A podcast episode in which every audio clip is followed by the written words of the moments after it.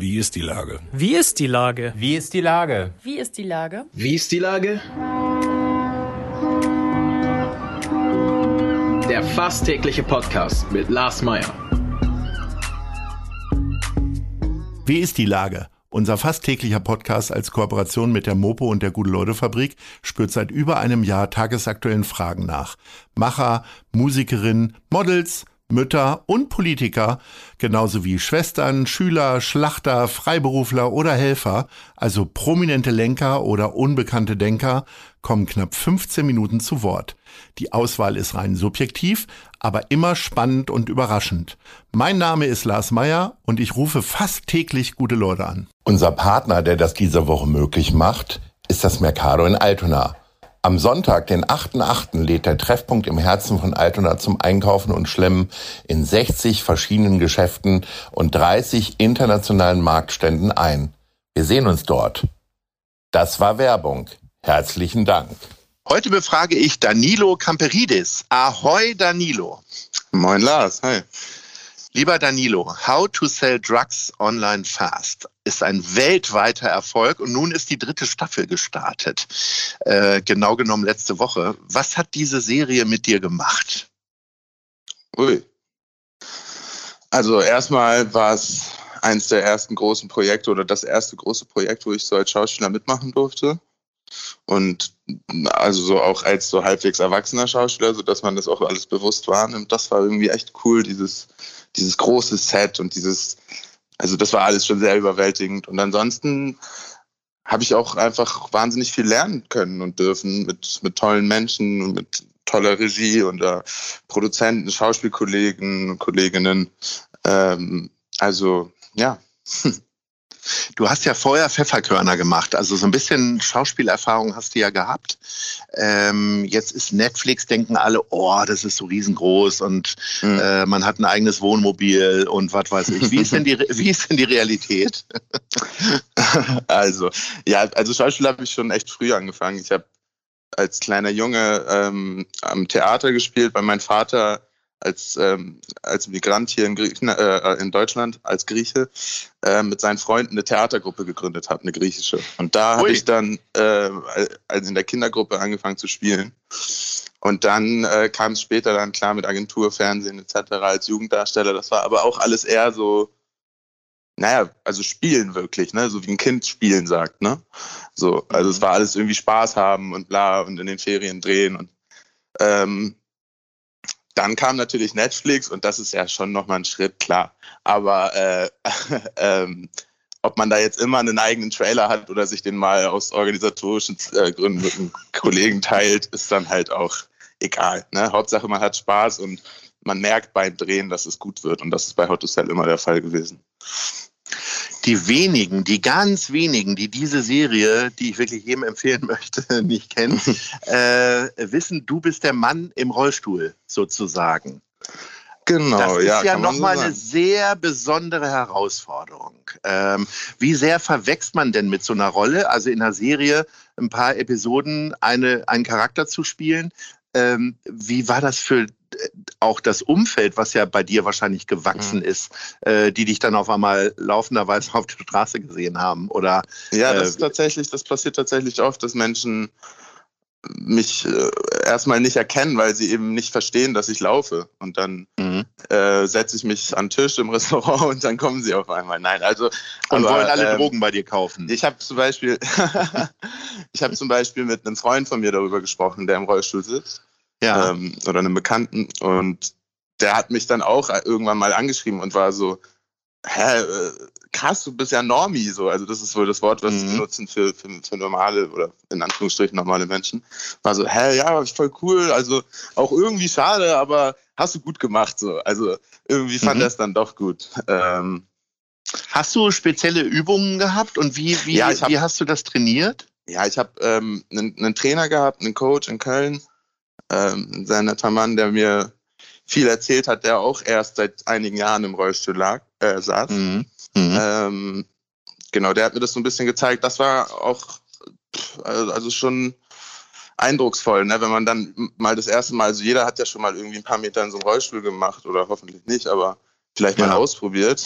Ähm, Ja, meine Mutter wenn man hat dann immer mal- gesagt, das bringt Unglück. Also so wie auch mit äh, ähm, stimmt, das sagt man, ja. Ne? Und äh, deswegen habe ich mich da nie reingewagt. Genau, mit Krückenspielen darf man auch nicht. Genau. Ja. ähm, nee, aber wenn man dann das erste Mal auf dem Gehweg oder auf der Straße tatsächlich fährt, dann merkt man Mhm. eben, was für Herausforderungen da im Alltag äh, irgendwie auf äh, einen lauern, weil jeder Gehweg, das bemerkt man ja als Fußgänger oft nicht, aber jeder Gehweg ist leicht abgeneigt, damit der Regen abfließen kann. Das bedeutet, wenn du mit dem Rollstuhl geradeaus fährst, musst du die ganze Zeit mit einem Arm stärker, ähm, stärker Gas geben als mit dem anderen. Das Ja. geht natürlich dann irgendwann schon, äh, ja. Aber, es du hast tatsächlich, gewesen. aber du hast tatsächlich erst Rollstuhl fahren gelernt am Set. Du bist Ja. also in Hamburg, bist du gar nicht irgendwie Doch, doch, ja, ich habe einen Rollstuhl, doch, ich habe einen Rollstuhl geschickt bekommen Ja. und bin damit ähm, in meiner Wohnung tatsächlich. Es Ja. war eine sehr enge kleine Wohnung, in der, der bin ich dann die ganze Zeit Damals, gefahren, weil ich damals die kleine enge Wohnung, jetzt ja, die das große war, noch, Villa. das war noch mit meinen Eltern. ähm, ja. äh, ja, das war, das war lustig, weil ich, ich dachte mir so, klar, okay, ich könnte jetzt noch mal draußen auf der Straße üben, aber die Herausforderung im Haus ist, glaube ich, auch sehr hoch. Und da auch Lenny ja nicht unbedingt viel unterwegs ist, sondern eher Nein. in seinem Haus zurechtkommen muss, dachte ich mir, ich übe das lieber. Ja. Okay. Ähm, jetzt mal raus aus dem Rollstuhl. Ja. Was äh, hat denn, ich habe ja vorhin schon gefragt, was die Rolle mit dir gemacht hat. Also Mhm. ähm, ich, ich weiß ja, weil ich selber Schauspielagent war, es ist Mhm. jetzt nicht so, dass äh, nur weil man eine Serie hat, dass man sofort Millionen verdient. Aber gab es trotzdem etwas, einen Traum, den du dir erfüllt hast nach der ersten Staffel und du hast gehört, die zweite Staffel kommt, dass du direkt irgendwo hingegangen bist und sofort gesagt hast, so, das will ich jetzt haben? Dinge oder irgendwie so jetzt speziell irgendwas, was ich mir vorher gewünscht habe, jetzt nicht, Richtig. aber Ja. ähm, naja, in meinem Leben hat sich einfach viel geändert. Ich konnte mit Freunden oder kann mit Freunden Reisen machen und Sachen unternehmen und tun, wenn ich Lust dazu habe. Und das dafür bin ich sehr, sehr dankbar. Das hätte ich niemals erwartet, dass es in, dass es irgendwie so schnell passiert oder überhaupt passieren wird, dass ich so eine Freiheit habe. So eine Rolle engt einen ja auch ein bisschen ein. Ne? Die anderen Castingdirektoren gehen dann immer davon aus, du willst jetzt nur noch Rollstuhlrollen machen und äh, im Zweifelsfall nur noch so halb äh, äh, durchsichtige, äh, zwielichtige äh, Abiturienten spielen. Oder ähm, ist, ist, hat sich da was geändert? Also ich bin offen für alles. Ähm, Ja. Ich lehne also generell auch an alle Caster, die hier zuhören. Ich Mhm. bin ähm, ich bin ein Typ, der gerne Herausforderungen annimmt und ähm, genauso war Lenny eine Herausforderung für mich. Also der hat zwar charakterlich irgendwo Gemeinsamkeiten, die ich, die ich finden konnte zu mir selber, aber es war schon nicht einfach, sich da hineinzuversetzen, auch äh, gerade auch aufgrund der Krankheit. Ich meine, äh, Lenny sitzt ja nicht nur im Rollstuhl, sondern hat ja auch eine tödliche Diagnose, mit der er Mhm. irgendwie klarkommt. Mhm. Mhm. Mhm. Also ich glaube, jetzt eine komplett andere Rolle als Lenny zu spielen, wäre für mich eine genauso große Herausforderung wie Lenny zu spielen. Dein Hauptdarsteller oder dein Kollege ja, Maximilian Mund, kommt ja auch aus Hamburg. Habt Ja. ihr euch dann zwischendurch mal so getroffen und überlegt, wie es weitergehen könnte und wie groß ist dann immer so der Überraschungseffekt? Also kriegt ihr die Drehbücher dann so scheibchenweise zugeschickt oder, oder wie, wie geheimhaltungsstufenmäßig ist das unterwegs? Also Maxi und ich- also ich, ich hoffe, die Produktion weiß, wenn einer von uns was bekommt, dann kriegt der andere das auch. ähm, wir sind da im ständigen Austausch, klar, auch weil wir irgendwie hier Team Hamburg sind von How to Sell Trucks. Ähm, Mhm. ähm, naja, aber klar, Maxi ist ein guter Freund geworden und ich bin äh, freue mich sehr, dass ich ihn kennenlernen durfte da bei der Arbeit. Und habt ihr denn jetzt mal selber so ein bisschen Ideen gesponnen? Ich meine, die äh, Drehbuchautoren werden da ja sehr autark sein und werden sich da nicht reinreden lassen. Aber äh, habt ihr euch zwischendurch mal getroffen und gekniffen vor allen Dingen auch Klar, natürlich, natürlich. Das sind auch einige Sachen, ähm, die gar nicht so abwegig waren, sind auch in der Serie gelandet dann. Ne? Aber ähm, klar, wir, wir spinnen immer rum, ganz viel. Wir haben schon die abwegigsten Theorien und eigene Fictions äh, entworfen. Gibt es denn eine Ahnung, ob es eine vierte Staffel gibt? Gibt es da eine Andeutung? Also wir Kannst du da schon was zu sagen? Also wer die dritte zu Ende guckt, der kann sich beantworten, ob es eine vierte geben könnte. Und wir hoffen natürlich, dass es eine gibt, aber wissen dazu leider noch nichts. Es sind ja einige überraschenderweise ums Leben gekommen in dieser Serie, aber ich höre, entnehme deinen Worten, dass du zumindest die dritte Staffel überlebst. Ach, wer weiß, vielleicht bin ich dann ja in einem Rück, äh, Rückblick zu sehen oder so. Die, ähm, die äh, Dreharbeiten sind ja, ich sag mal, wie lange dauern die? Zwei, drei Monate? Ja. Wie hast du sonst jetzt so Hamburg in der Pandemie erlebt? Ich meine, ihr habt ja gedreht, du hast was zu Mhm, tun gehabt. mhm. Wie war das dann immer wieder ins trostlose Hamburg zurückzukommen? Also so trostlos ist Hamburg gar nicht. Ich finde, wir sind ein Völkchen, was sich auch in so einer Krise ganz gut zu helfen weiß. Und natürlich hat sich vieles verändert und äh, irgendwie ist das, ist das Leben eingeschränkt, aber wir, wir finden unsere Wege. Und wie hast du die äh, Zeit so vertrieben oder hast du noch andere Projekte gehabt, die jetzt vielleicht möglicherweise auch total untergehen im, Mhm. äh, in diesem ganzen Wahnsinn? Ja, man, wie gesagt, man muss Mittel und Wege finden. Also man kann alles irgendwie auf die Beine stellen. Ich ähm, mache gerade einen Dokumentarfilm als, äh, als Regisseur quasi über Ui. Jugendstrafvollzug und über Jugendgefängnisse und Bewährungsstrafe. Und da dachten wir auch erstmal, das wird bestimmt super schwierig, überhaupt Menschen zum Interview zu finden oder zu treffen oder in, in, in Gefängnisse gehen zu dürfen etc. Aber eigentlich ist es soweit alles in Ordnung mit Masken und Abständen, lässt sich einiges machen. Und ähm, das macht auch sehr viel Spaß. Das macht auch sehr viel Spaß, die Doku, aber ähm, klar merkt man hier und da schon noch, dass man irgendwie davon aufgehalten wird. Ne? Du scheinst ja kulturell sehr, sehr äh, aktiv zu sein. Wahrscheinlich hast du das ja auch im Blut, wenn dein Vater da schon äh, auch sehr stark die Initiative ergriffen hat. Hast du vom Hamburger Kultursommer was mitbekommen und äh, wie genießt du gerade Kultur?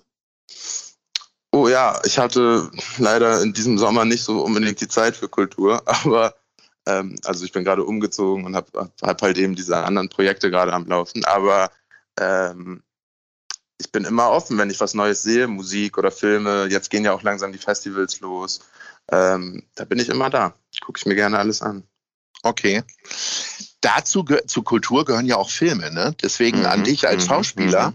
die Top 3 zum Ende unseres Gesprächs. Ähm, Oh. Was sind denn die tollsten Kinos hier in Hamburg? Fangen wir mal mit Platz 3 an.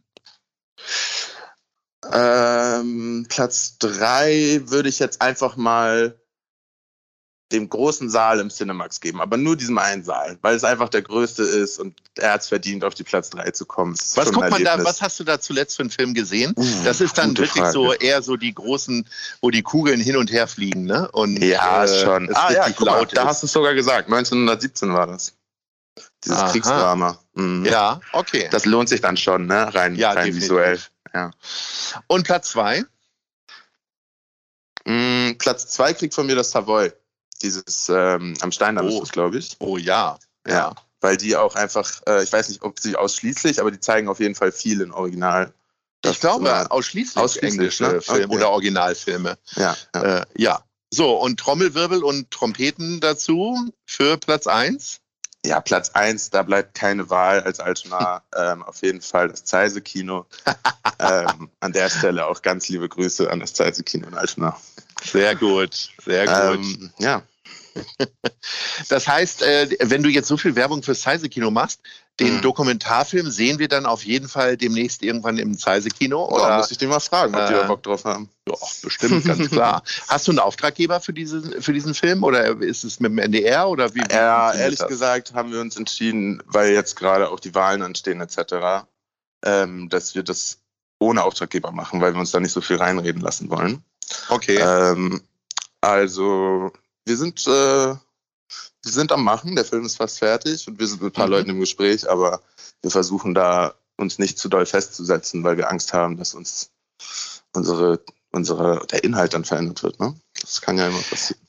Ich äh, versuche jetzt noch in Mhm. Windeseile zu überlegen, was die Wahlen für einen Einfluss auf einen äh, Dokumentarfilm über Jugendvollzug haben kann. Aber Oh, das, einiges, müssen wir dann, das müssen wir dann beim nächsten Mal besprechen, mein Lieber. Ja, ja. Wenn wir uns, spätestens wenn wir uns im Zeise treffen. Danilo Camperidis, es hat mir sehr viel Freude bereitet Mir und ähm, wir hören uns hoffentlich ganz bald wieder, wenn die vierte Staffel kommt, spätestens von How Fall. to Sell Drugs Online Fast. Alles Ja. Liebe und Ahoi. Danke. Tschüss. Tschüss. Dieser Podcast ist eine Produktion der Gute-Leute-Fabrik und der Hamburger Morgenpost.